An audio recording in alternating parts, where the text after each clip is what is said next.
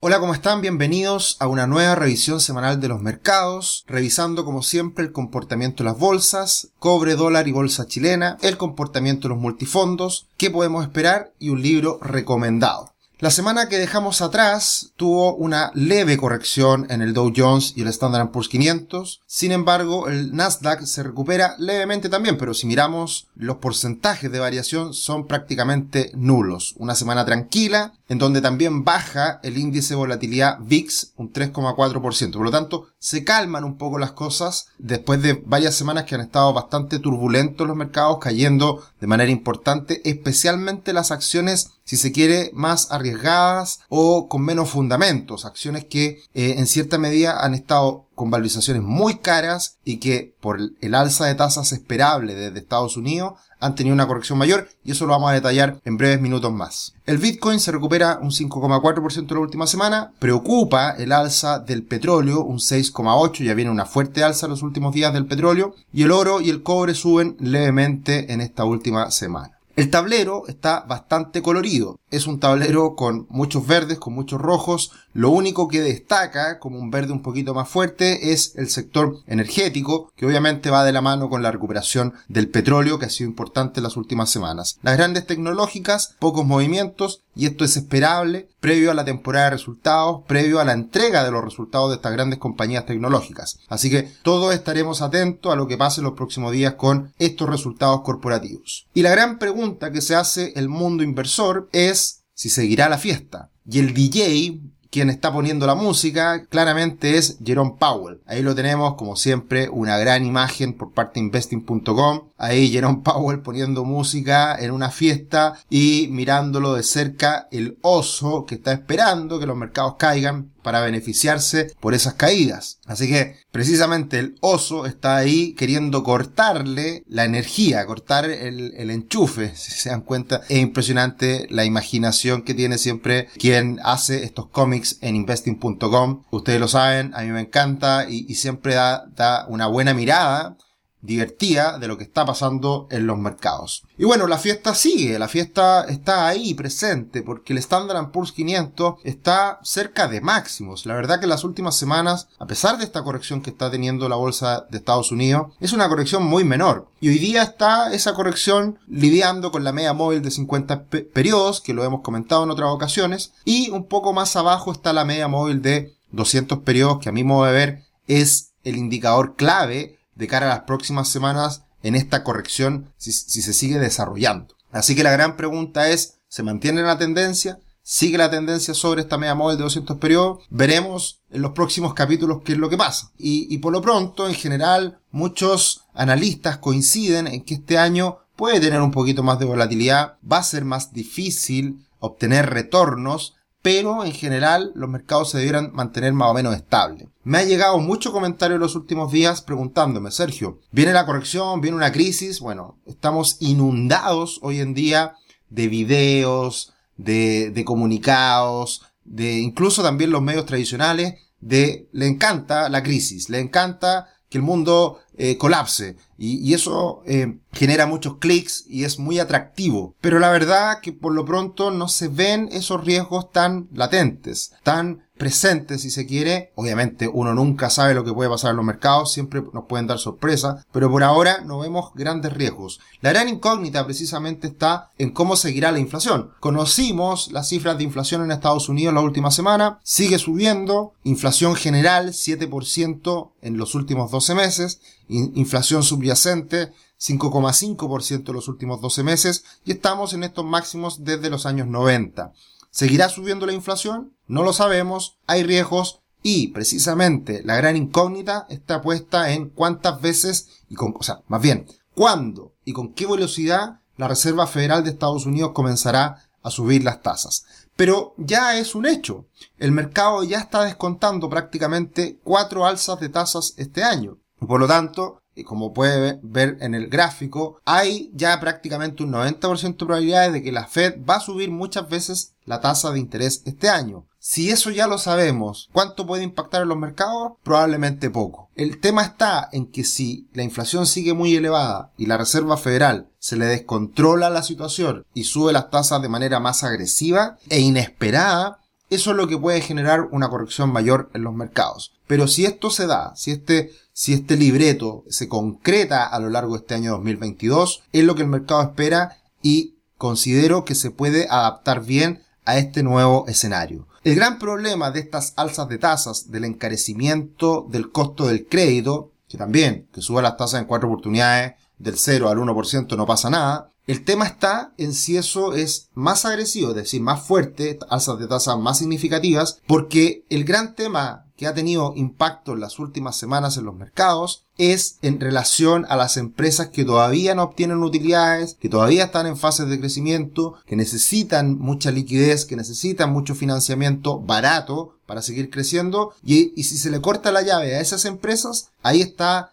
el problema y eso es lo que hemos visto precisamente en las últimas semanas como corrección en los mercados. Acá está la relación que la hemos comentado en varias oportunidades del balance de la Fed, cómo sube, cómo aumenta el balance de la Fed, cómo ha inyectado dinero a la economía a la Reserva Federal de Estados Unidos y cómo tiene una relación directa con las relaciones precio-utilidad, en este caso de las acciones tecnológicas. Y esa relación es evidente. Si hay mucho financiamiento, si hay un bajo costo del crédito, ¿qué es lo que permite a las empresas? Obtener mayores utilidades, mayores múltiplos, por el hecho de que ese costo financiero le permite hacer más proyectos y seguir creciendo. Entonces, esa relación hoy día puede cambiar y eso lo estamos viendo precisamente en empresas, si se quiere, más frágiles. ¿Se acuerdan de las meme stocks? Que precisamente hace un año atrás eran la joya del mercado con todo lo que pasaba con esta red social Reddit y que todo el mundo salía a comprar ciertas acciones que se ponían de moda por esta red social y que iba a desestabilizar Wall Street y se habló mucho de eso, bueno, pasó el tiempo y quedó en nada. Acá está cómo subieron estas acciones, las meme stocks. La gran eh, ganadora en su momento fue GameStop, ¿se acuerdan? Se hicieron muchos comentarios, muchos videos y, y se hablaba mucho del impacto que estaba teniendo esta red social en Wall Street. Bueno, finalmente todo cae por su propio peso, lo hemos dicho en esta visión semanal de los mercados previamente, y las acciones meme stocks han perdido mucho valor en el último tiempo y prácticamente están en los mismos niveles como una canasta previo a lo que fue este boom de estas acciones sin sentido. Y algo parecido, pero no es igual, es el fondo Arca Innovation. Todos los fondos Arca han perdido mucho valor en el último tiempo. De hecho, este fondo lo, lo comentamos muchas veces en este espacio ha sido un fondo muy sexy, que ha subido, que subió muchísimo el año 2020-2021 y luego viene una corrección que hasta ahora ya supera el 50% de caída desde el máximo alcanzado precisamente a mitad del año pasado. ¿Qué es lo que hay dentro de este fondo? acá ocurrió algo bien extraño, si se quiere, y complejo. Cuando este fondo se hacía cada vez más sexy porque lo único que hacía era subir, entraron muchos flujos la gente mira con atención un fondo que le va bien, que sube. Y entran flujos. Y como el fondo tiene que salir a comprar acciones, compra las mismas acciones de su cartera. Acciones con muchas proyecciones de crecimiento a largo plazo, pero que ya están caras. Y como sigue inyectándose plata al fondo, siguen comprando las mismas acciones y las hacen subir aún más. Y además, comprando las caras, porque el fondo ya tiene acciones y sigue comprando para aumentar su tamaño. Y ahora pasa exactamente lo contrario. Hay personas que ya se inquietan, lo pasan mal, pierden grandes sumas de dinero y salen arrancando estos fondos y ahora salen los flujos. ¿Y cómo tiene que, qué tiene que hacer el fondo? Salir a vender las mismas acciones pero más baratas. Entonces, ese es el gran problema de los fondos, en este caso, y, cuando algo es muy sexy y cuando, cuando algo se ve demasiado maravilloso. Generalmente las cosas caen por su propio peso y se tienden a normalizar a lo largo del tiempo. Si miramos el fondo, Arca Innovation comparado con el Nasdaq 100, la verdad que hoy día estamos prácticamente equiparados en una mirada de los últimos 5 años. Por lo tanto, todo ese exceso de retorno, ese exceso, exceso de rentabilidad, se perdió prácticamente en su totalidad. Y las cosas tienden a normalizarse con el paso del tiempo. Por lo tanto, ¿cuál es la sugerencia que nosotros hacemos generalmente en Rubix? Tomar en cuenta fondos, inversiones que sean más estables, que quizás no sean la estrella del mercado, pero que también no lo pasen tan mal en situaciones difíciles. Y por lo tanto, en general, nosotros tenemos una postura más balanceada, a pesar de que tomamos algunos riesgos, pero buscamos alternativas que sean más moderadas en el tiempo y con retornos quizás más normales. Al final, eso es lo que uno busca, retornos más normales con menos riesgo. Y eso es lo que precisamente no lograba Arca Innovation. Son muchos los ejemplos del último tiempo de el hacerse rico rápido y a la larga terminan ocurriendo este tipo de situaciones. No estoy haciendo en este caso ningún juicio de valor respecto al fondo, solamente estoy describiendo lo que ha ocurrido en el último tiempo. Una de las principales acciones de Arca Innovation es Teladoc, que todo lo que creció en su momento un 252% desde enero del 2020 a febrero del 2021, lo pierde prácticamente en su totalidad desde febrero del 2021 a la fecha. Y esta es una de las joyitas de Arca Innovation. Hoy día los números de Teladoc son mucho mejores, pero se generó una efervescencia, una locura por este tipo de acciones y no era el momento. Y, eso es lo que hay que tener siempre muy en cuenta. La estrategia de inversión, la mirada a largo plazo, las oportunidades que uno se puede encontrar, puede ser la correcta, puede ser una buena visión a futuro. El tema está en el cuándo, cuándo comprar. Comprar caro, comprar barato, en qué momento comprar. Promediar en las compras, esa es la clave, yo diría, más importante a la hora de invertir. Cambiando un poquito de tema y adentrándonos en lo que viene, el dólar, que venía subiendo en los últimos meses, rompe una tendencia alcista. Estamos hablando del dólar index. Por lo tanto, esta alza del dólar index cambia un poquito eh, este panorama, rompe la línea de tendencia y veremos si esa ruptura es definitiva o es solamente una corrección un poquito superior para entrar en una nueva tendencia un poquito más moderada. Así que esta señal es importante porque si el dólar comienza a caer, eso puede permitir una recuperación del mundo, una recuperación de las materias primas y puede ser un aspecto positivo para el mundo, también eh, teniendo en cuenta que, y esto lo representa, esta caída del dólar también da cuenta de que ya está bastante internalizada las salsas de tasa que vamos a ver en los próximos meses. Como siempre agradecemos su compañía, el que estén ahí todas las semanas mirando esta visión semanal de los mercados los días domingo. Muchos me gusta, gracias por eso, muchos comentarios y los invitamos siempre a que nos sigan en nuestras redes sociales, ya sea en YouTube, en Instagram, en Twitter. Síganos y como siempre estaremos y seguiremos entregando contenido, esperamos siempre, de calidad. Y como siempre estamos también tratando de eh, entregar cosas nuevas, cosas que sean atractivas. Y les recomiendo de todo corazón que revisen nuestro canal de YouTube y vean este webinar que hicimos esta semana, Acciones Chilenas, Visión y Oportunidades. Estuvimos ahí hablando con un value investor de mucha experiencia, muy entretenida la conversación. La verdad que hay muchos comentarios ya en este video, todo muy contento y entregaremos sorpresas a partir de este video, como lo podrán ver, para el futuro respecto a nuestro, a nuestro canal de educación. Y desde ya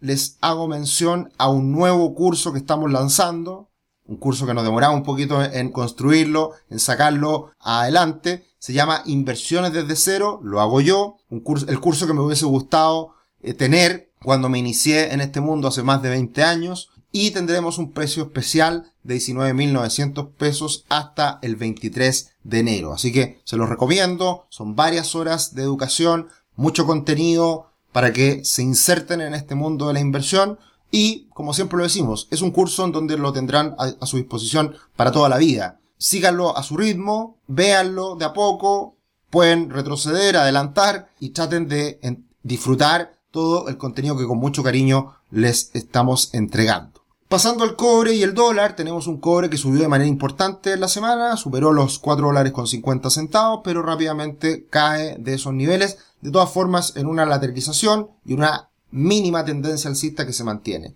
Si miramos el comportamiento de los bonos del Tesoro a 10 años en Estados Unidos, comparado con el ratio cobre oro, la verdad que hoy día se empieza a normalizar y a acercar estos dos indicadores. ¿Qué va a ir primero? Al parecer lo que ha anticipado es que con un cobre fuerte las tasas van a subir, porque el mundo se está recuperando y mayor crecimiento. Y eso probablemente en una mirada de mediano o largo plazo es lo que va a prevalecer. La otra alternativa es que el cobre caiga, el oro suba y eso puede ser a partir de también mayores tasas de interés que se están observando hoy en día. Así que este gráfico hace rato que no lo mirábamos y es importante tenerlo a la vista. Cambió el panorama para el dólar en Chile, rompe una tendencia al alza y los que muchos creían que se iba a ir a 900 pesos, finalmente se está acercando más bien a los 800 pesos. El dólar es siempre difícil de anticipar lo que va a ocurrir con él y hay que estarlo mirando de cerca ya sea por sus fundamentos y también por sus aspectos técnicos. La tendencia alcista actual se está rompiendo y si es que eso se mantiene ya en, la semana que inicia, es probable que esa corrección permanezca por un tiempo más.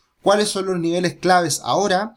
Esta corrección podría llegar a los 805 pesos, que es donde está el 38,2% Fibonacci. Y si la caída es mayor, más significativa, puede llegar hasta incluso los 780 e incluso 760. Y con eso no perder la tendencia alcista que se mantiene. Pero hay que tener en cuenta que las correcciones pueden ser violentas, pueden perdurar por un tiempo importante y hay que tener ojo con ese tipo de situaciones. Nosotros hemos insistido en que tenemos en nuestras carteras un 40% en dólares, por lo tanto estas caídas no nos afectan en nada. La verdad que nosotros tenemos una mirada a largo plazo en el dólar que, que se mantiene y no por el escenario político esperábamos que el dólar subiera, sino que por lo que hay detrás del escenario político, en donde Chile está más endeudado, Chile tiene peores fundamentos, menores perspectivas de crecimiento, que eso en el largo plazo puede seguir impactando positivamente al dólar, pero no con una violencia, una violencia desenfrenada que hiciera subir al dólar de un día para otro de manera tan significativa. Son alzas normales, de a poco, impulsos, correcciones, y eso es lo que estamos viendo hoy día precisamente en el dólar. Una corrección que a más de alguno le está sorprendiendo y le está jugando una mala pasada. El IPSA se recupera de manera importante, se acerca a los 4.500 puntos nuevamente y va en línea con esta recuperación del peso chileno. Los activos chilenos, a pesar de los, de la incertidumbre global y de la incertidumbre también política en Chile que ya se destrabó en gran parte, no por el hecho de que sea bueno o malo el futuro presidente, no, es porque ya no hay elecciones y ya sabemos lo que viene a futuro. Bueno o malo, ya sabemos lo que viene a futuro y quitando esa incertidumbre es algo positivo para los mercados. Así que por ese motivo el IPSA sube y veremos si va a alcanzar el próximo nivel en 4.800 puntos o se queda ahí lateralizando aún. Se recupera el ETF de Chile porque el peso chileno se recupera y porque la bolsa chilena se recupera, le gana un poquito de terreno al ETF de Brasil y estamos ahora en búsqueda de una nueva tendencia, pero ahora a la baja, que es el gráfico que vamos a mantener las próximas semanas. Así que veremos si es que llega hasta esa directriz y cómo evoluciona de cara al futuro. Los multifondos lo han pasado mal, los multifondos han corregido en el inicio del año, 2,3% en promedio multifondo A, 1,7% en promedio multifondo C,